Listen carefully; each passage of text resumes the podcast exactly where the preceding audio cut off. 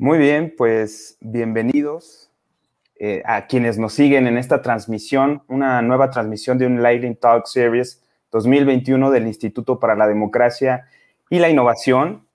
Y la verdad es que estoy muy contento, estamos muy contentos también seguramente quienes nos están viendo en esta transmisión en vivo,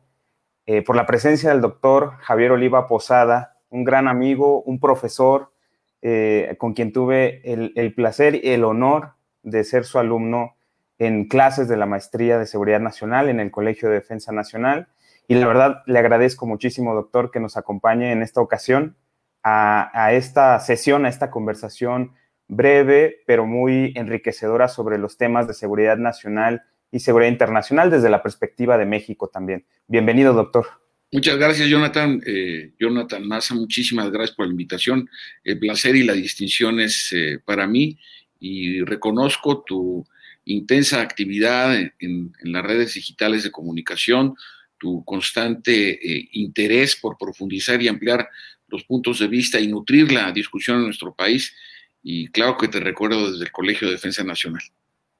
Gracias, doctor. Pues me voy a permitir eh, introducir, por supuesto, al doctor Javier Oliva Posada, que nos acompaña este día, un poco leer su semblanza y también presentar nuevamente para quienes nos ven por primera vez y están siguiendo esta transmisión, qué es lo que estamos haciendo y el propósito de estas pequeñas y breves charlas.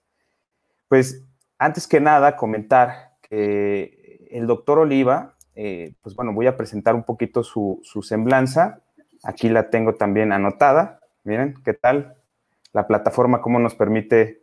acompañar esta transmisión con algunos textos. Bueno, el doctor Javier Oliva Posada es doctor en ciencia política, también cuenta con un doctorado en, Sociología del Derecho por la Universidad de Leche. Si, me equivoco, doctor, me corrige, por favor. No, es, correcto, Leche. Es correcto. Ok, perfecto. Es maestro en estudios latinoamericanos y licenciado en Ciencia Política y Administración Pública por la Universidad Nacional Autónoma de México, la UNAM. Asimismo, es profesor titular de tiempo completo definitivo en la Facultad de Ciencias Políticas y Sociales de la UNAM, adscrito al Centro de Estudios Políticos y así también es asesor y conferencista en el Colegio de Defensa Nacional de la Secretaría de Defensa Nacional,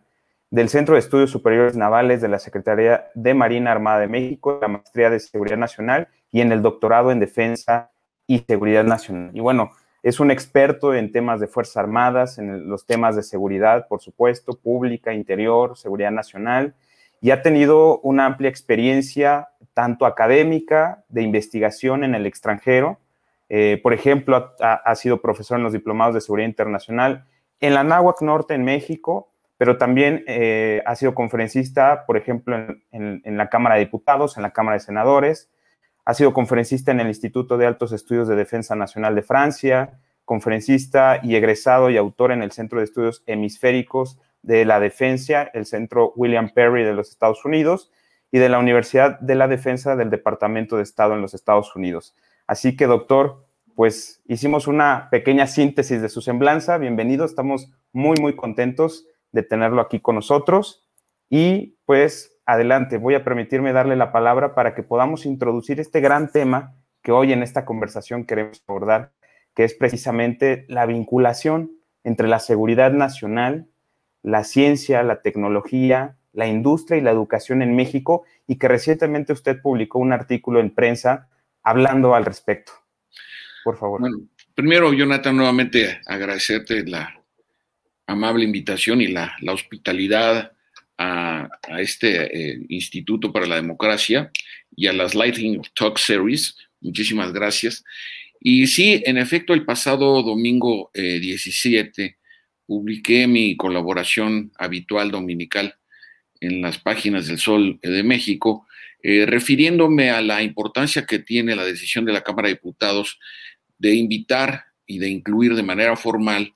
en, la estructura propiamente dicho del Instituto de Innovación, eh, Tecnología, eh, Ciencia y Desarrollo a los secretarios de la Defensa Nacional y a los secretarios de Marina. Desde luego a la persona, pero se entiende que también a los titulares de próximas administraciones. Eh, es muy importante eh, eh, señalar también, Jonathan, y a nuestros amigas y amigos que nos están siguiendo en esta transmisión, que precisamente estudiando eh, a, detalle este informe anual que tú también conoces, Jonathan, del estudio del Centro de Estudios para la Paz en Estocolmo, que se conoce en las siglas en inglés como CIPRI, en donde señalaba que el formidable presupuesto de los Estados Unidos para el Departamento de Defensa de 778 mil dólares que equivale al 39% del gasto militar a nivel mundial del 2020, se veía impulsado, y casi lo estoy diciendo textual, se veía impulsado por la investigación y desarrollo aplicado a, la, a, los objetivos de carácter militar. Es decir, eh, lo que nosotros estamos tratando en esta breve charla, y espero poder aportar elementos para la polémica y la, y la reflexión, va en el sentido justo de mi hipótesis, mi planteamiento, en donde es indispensable, incluso en México, en la ley de la Administración Pública Federal, eh, se señala que cuando se va a construir una instalación que puede ser de carácter crítico o estratégico, una presa, un aeropuerto, una carretera, en fin, un, puerto marítimo. Eh, en la mesa de la toma de decisiones y de la planeación debe haber un representante de la Secretaría de Marina y de la Secretaría de la Defensa Nacional, lo cual es absolutamente lógico dado el conocimiento que tienen de la eh, geografía y de la geopolítica de nuestro país. Entonces, la, importancia del, del, trabajo, de los puntos de vista de las eh, Fuerzas Armadas en estas tareas es muy importante. Eh, las lecciones que nosotros podemos observar en otras democracias eh, consolidadas como la nuestra, se observa cómo hay un trabajo, Jonathan, estimado auditorio, hay un trabajo de eh, coordinación o intento de coordinación al menos entre los eh, eh, sectores de la industria, esta puede ser privada o, pública desde luego, la industria, la tecnología, la academia o las universidades o institutos de, de, investigación y por supuesto los aspectos que tienen que ver con la perspectiva de las necesidades militares de un país. Este consorcio, donde, eh, insisto, participa el, capital privado, las universidades y los institutos, pues eh, eh, tienen que ver con aspectos que parecerían como muy, muy sencillos, y yo lo anoté en, mi artículo. Por ejemplo, la fábrica de vestuario de la Secretaría de la Defensa Nacional. ¿Y por qué es importante la ciencia y la tecnología? Porque cada uniforme que se fabrica ahí es único por lo que se conoce con la técnica del pixeleado del uniforme y con esto que se evita la falsificación. Entonces, eh, eh, pareciera que es algo relativamente simple, pero sin embargo es algo también muy importante que incluso al personal militar le da eh, certeza respecto de su, de su integridad. Y igual, de igual manera podemos recordar cuando se fabrica el, el FX05 este fusil que está diseñado de manera ergonómica para el militar mexicano, sea integrante de la Fuerza Aérea de eh, la Armada de México o del Ejército Mexicano, que ha resultado un, fusil de mucha utilidad para el, personal desplegado por todo el territorio nacional. Entonces, eh, lo, que esto, lo que ocurre en México con esta decisión, Jonathan, y que lo,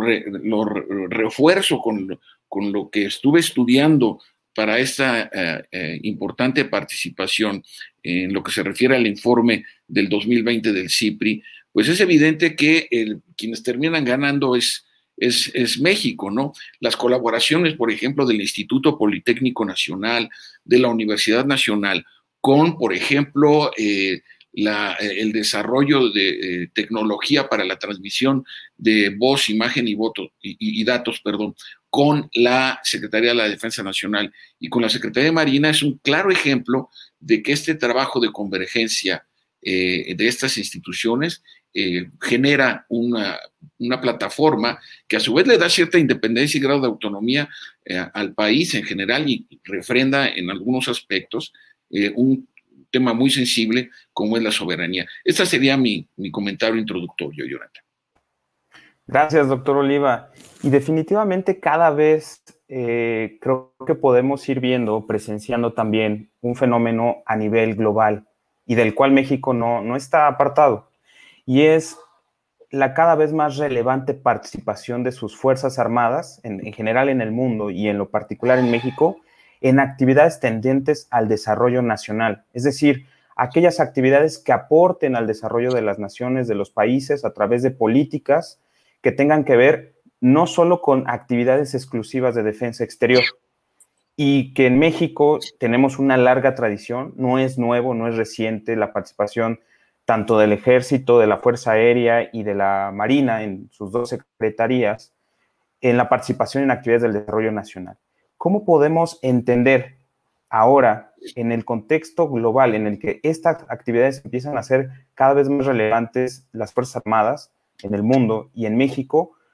los aportes que pueden hacer militares, y marinos, pilotos, pero también médicos, militares, investigadores, ingenieros, eh, en fin, porque hay una serie de actividades que tienen los elementos de, nuestras Fuerzas Armadas que están directamente relacionadas al ámbito de la ciencia, la tecnología y la innovación, ¿no? Para nadie es un, este, una mentira, digamos, que existan esas actividades y que pueden aportar mucho al desarrollo de la ciencia y la tecnología en el país y, también, y también, Jonathan, y es importante, y esto se sabe poco, la aportación que hacen las Fuerzas Armadas a, ciertos segmentos de, la, productividad de los servicios eh, no, no, trasciende. Por ejemplo, eh, la Fuerza Aérea Mexicana todos los años eh, educa, capacita a técnicos eh, aerologistas, a técnicos en, la reparación de aeronaves, de, ya sea de ala rotativa o helicópteros como se le conocen, en, en, aviónica, y son, de alguna manera, se preparan y después son inmediatamente incorporados a empresas del sector privado. Lo mismo sucede, por ejemplo, con los muy capacitados eh, eh, em, choferes, soldados choferes, que transportan en estas carreteras a veces tan sinuosas y peligrosas y traen atrás a 30 o 40 compañeros en estos camiones grandes de transporte eh, de, la marca Mercedes-Benz. O, por ejemplo, las, las enfermeras, ya yendo a más altos grados de especialización, los médicos, ingenieros, como tú apuntabas, pero la contribución en términos de recursos humanos calificados en, áreas muy, eh, muy, muy importantes y muy, dinámicas, es decir, oficios y profesiones, es algo que eh, no se dice y por lo tanto es algo que debiéramos, debiéramos conocer y tomar, eh, tomar en, consideración. Incluso las áreas de intendencia, tanto en el caso de la Armada de México como, como de la Defensa Nacional, pues capacitan cocineros, administradores de los, de los recursos materiales y físicos, contadores, es decir, es una, es toda una, es una, son organizaciones muy complejas y que en la medida en que requieren de cierto tipo de servicios por la naturaleza de la profesión de las armas, eh, en algún momento dado este personal decide retirarse o darse de baja y es prácticamente de manera inmediata absorbido por, por, distintas empresas u organizaciones, para no hablar de las empresas de seguridad privada o de algunos eh, estados de la República o municipios que andan buscando a este personal que decide retirarse y que de alguna manera eh, eh, puede ser recontratado en la labor de seguridad, porque pues evidentemente si algo saben manejar, pues desde luego es, son las armas, Jonathan. Claro. Y, por ejemplo, tenemos el caso de, precisamente hablando de esta coyuntura de la reciente reforma a la ley de ciencia y tecnología, en donde se contempla ya la participación de los titulares de ambas secretarías, de la Secretaría de la Defensa Nacional y de la Marina. Pero bueno, algo de lo que tal vez poco se habla, porque cuando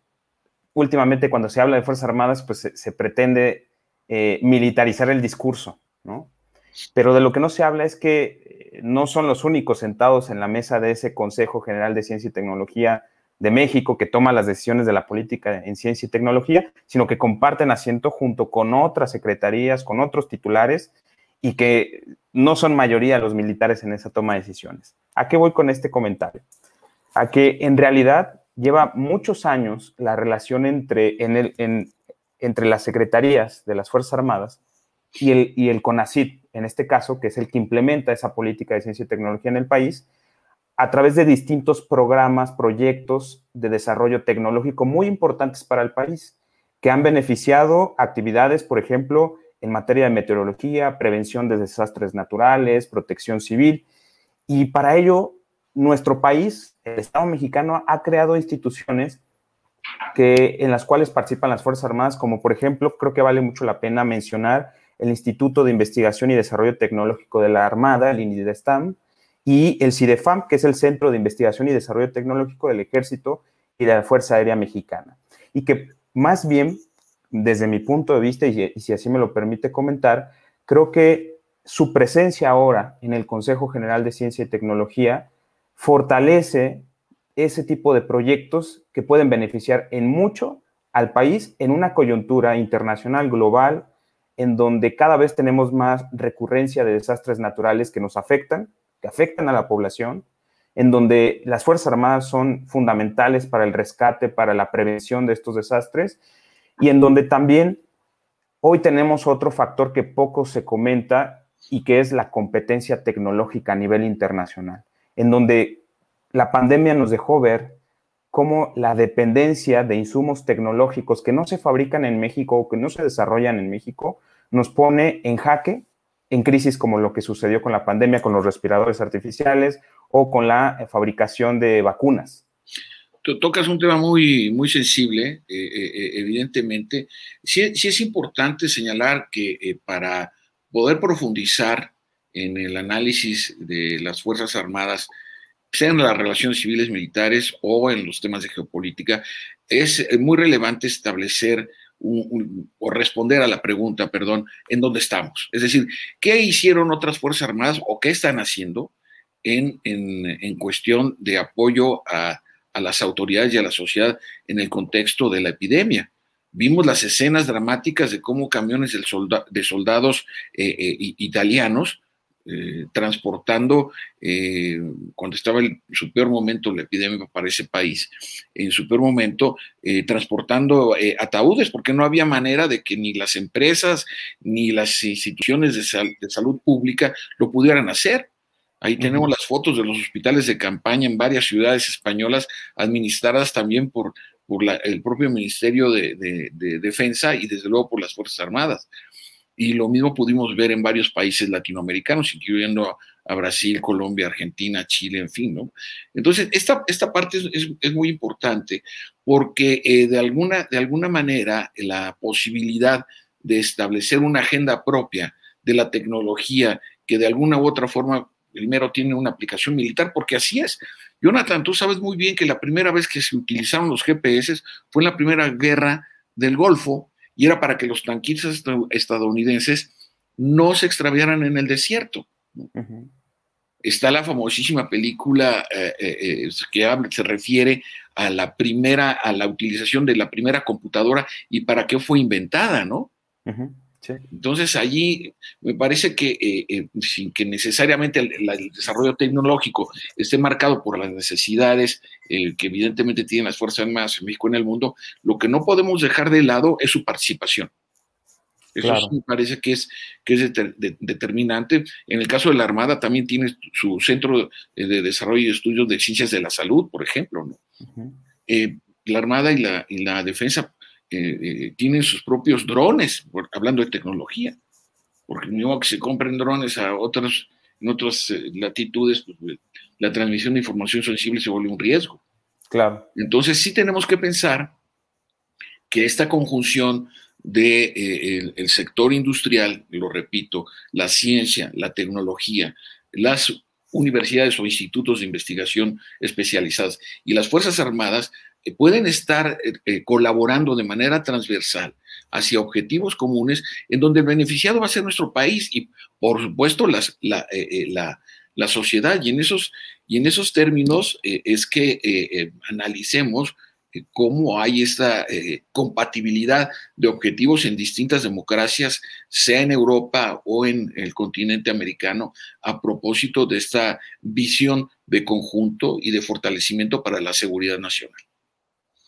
Claro. Doctor, y, mencionó algo muy importante que me gustaría traer a la mesa de esta conversación, y es cómo la, participación también de los civiles en la seguridad nacional es muy relevante. Hablando, por ejemplo, de las industrias, en donde también participa la industria nacional, todas aquellas actividades industriales de transformación, las actividades de industria, de manufactura, que cada vez implican procesos tecnológicos más avanzados de lo que se conoce ahora como la cuarta revolución industrial y la industria 4.0.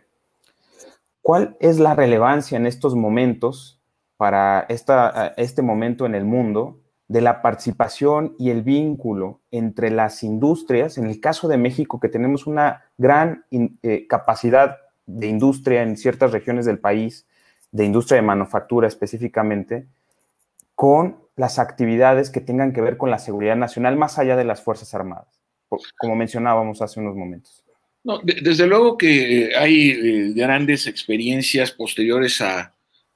conflictos bélicos, eh, todos son dramáticos, ¿no? evidentemente en donde se establecen ciertas medidas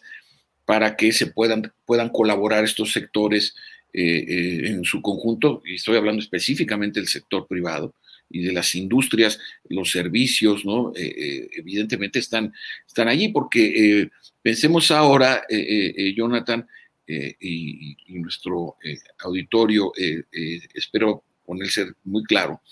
la importancia que tiene, por ejemplo, hoy contar con los recursos humanos capacitados para frenar o inhibir o impedir los asaltos informáticos a sitios muy sensibles del Estado mexicano, ¿no? Es decir, eh, hemos, y no solamente el Estado mexicano, supimos hace poco, el año, a finales del año pasado, de un robo de aproximadamente 200 millones de pesos de, un banco, ¿no? Entonces, aquí en México. Entonces, estos, estos, aspectos, ¿dónde se van a preparar estos, estos técnicos? Evidentemente en, el sector eh, servicios, en el sector industrial, en el sector educativo, se pueden tener estos técnicos, pero también del lado, del lado militar, el, plantear los requerimientos específicos, los perfiles, digámoslo así, de lo que se, de lo que se requiere. Entonces, desde luego, desde luego que la industria y el sector servicios tienen mucho, mucho que ver y mucho que aportar, afortunadamente, a las condiciones de certeza en materia de seguridad eh, nacional para, para nuestro país. Eh, pensemos eh, en la transmisión eh, de vía satélite, ¿no? de información sensible sobre nuestros mares, por ejemplo, o sobre nuestros litorales, o sobre cierta parte geográfica, me refiero a tierra seca, de nuestra república. Entonces, en, este, en, esta, en nuestro nuevo cuarto campo, y precisamente pues tú, tu, tu, tu, programa y tu canal están inscritos en ese, en ese ámbito, sabemos que el uno de los nuevos campos de disputa del poder y eventualmente de guerra es el ciberespacio,